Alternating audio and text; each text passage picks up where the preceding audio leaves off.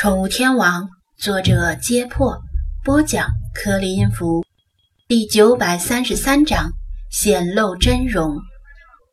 张子安记得很清楚，上次和上上次，五十二赫兹是如何凶猛地浮出水面，几乎没给他和小须鲸留下任何回避的空间。但这次，他在距小船两三百米的地方就现身了。尾鳍慵懒地拍击水面，以较慢的速度向这边接近。鲸的视力普遍不好，但在这个距离上，起码能看到小船的大致轮廓。他一定是既惊讶又疑惑：为什么能发出和他相同波段的音频的鲸，居然这么小？他游出一道弧线，像是打算绕着小船观察一番。看到他这副样子，张子安知道世华的歌声起作用了，不再是以前那位暴躁老哥或者老姐，但依然无法判断到底有多大的作用。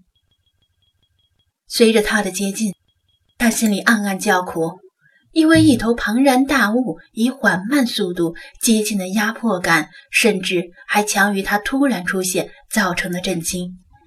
简直就像是一辆火车低速驶来，而他出于某种原因只能留在铁轨上，寄望于火车能及时停下来。等他更接近的时候，他终于观察到他体表的一些细节。以鲸而言，它的长相非常独特，甚至可以说有些奇怪。从头至尾，体长约二十五米。也许再长一些，毕竟没有其他参照物，纯粹靠目测。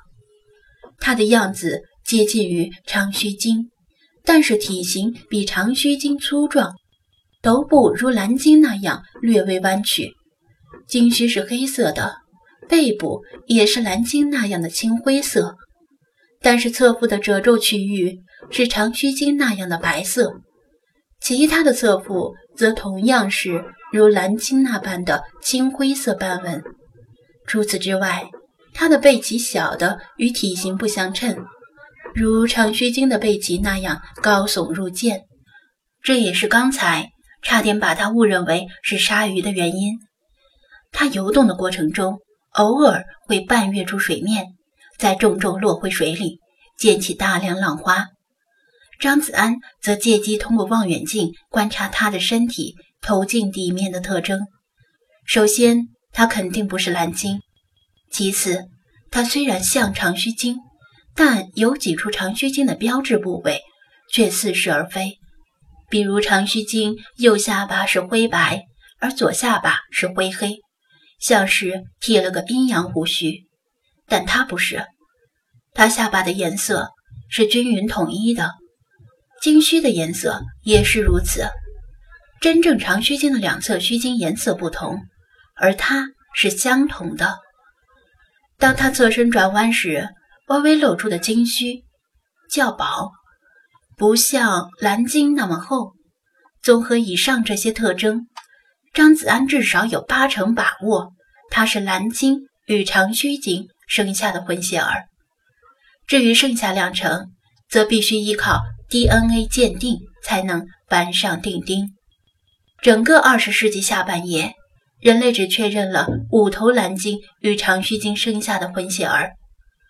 即使加上新世纪的一二十年，这个数字也绝对不会超过十，甚至可能根本就没有增加。显然，神秘的五十二赫兹就是没被人发现的另一头混血儿。混血造成他独特的嗓音，也造成了他的孤独。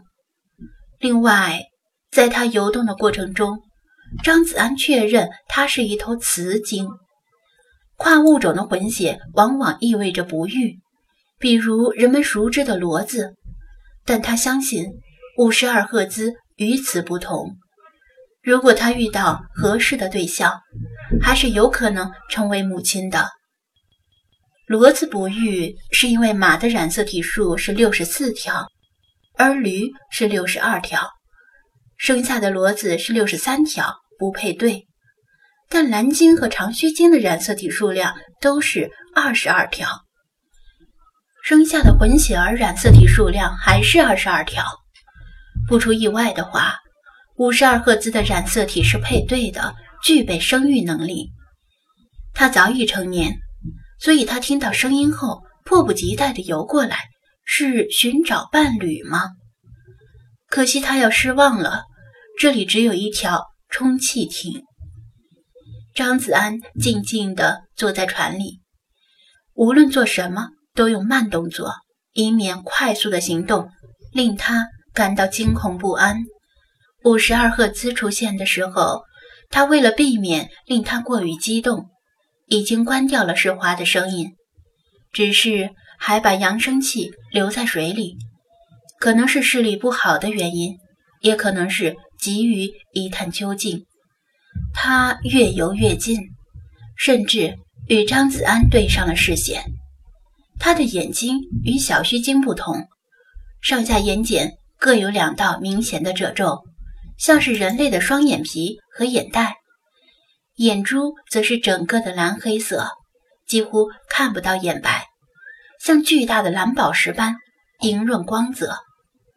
接着，他的眼睛微微眯缝起。嘶的吸了一口气，身体快速下沉，令海水没过他的身体，从海面上消失了。他走了吗？不，没有。如果这时有一架无人机从正上方拍摄，就会看到碧蓝的大海里有一道巨大的阴影，悄无声息地从张子安的小船下方游过。只要他猛地浮出水面。他就能体验到飞翔的感觉。张子安也清楚自己目前的处境，更加不敢乱动。他身上穿着救生衣，手边就是救生圈，反正鲸不吃人，只要淹不死，怎么都好说。巨大的阴影足足用了十几秒才游过冲锋艇。他从小船的另一面浮上水面，噗的喷出一道水雾。此时。风从陆地吹向海洋，部分水雾被吹到张子安的身上，带着一股浓厚的鱼虾味道。他摆动胸鳍，身体转了个半圆形的弯，又游了回来。这次他的眼睛里满是期待与渴望，浓烈的几乎要满溢而出，即使连张子安都深受感染。为期三十年的孤独。终于有了回应。嗨，张子安向他挥挥手，微笑着打招呼。你没有听错，声音就是我这边发出来的。他拍拍冲锋艇前的橡胶船舷，这是我的船，我们来跟你打个招呼。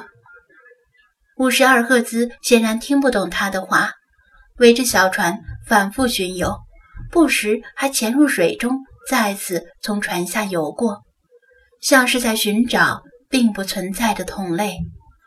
由于迟迟找不到目标，他显得越来越焦急，动作幅度也越来越大，掀起的波浪令小船上下起伏如过山车。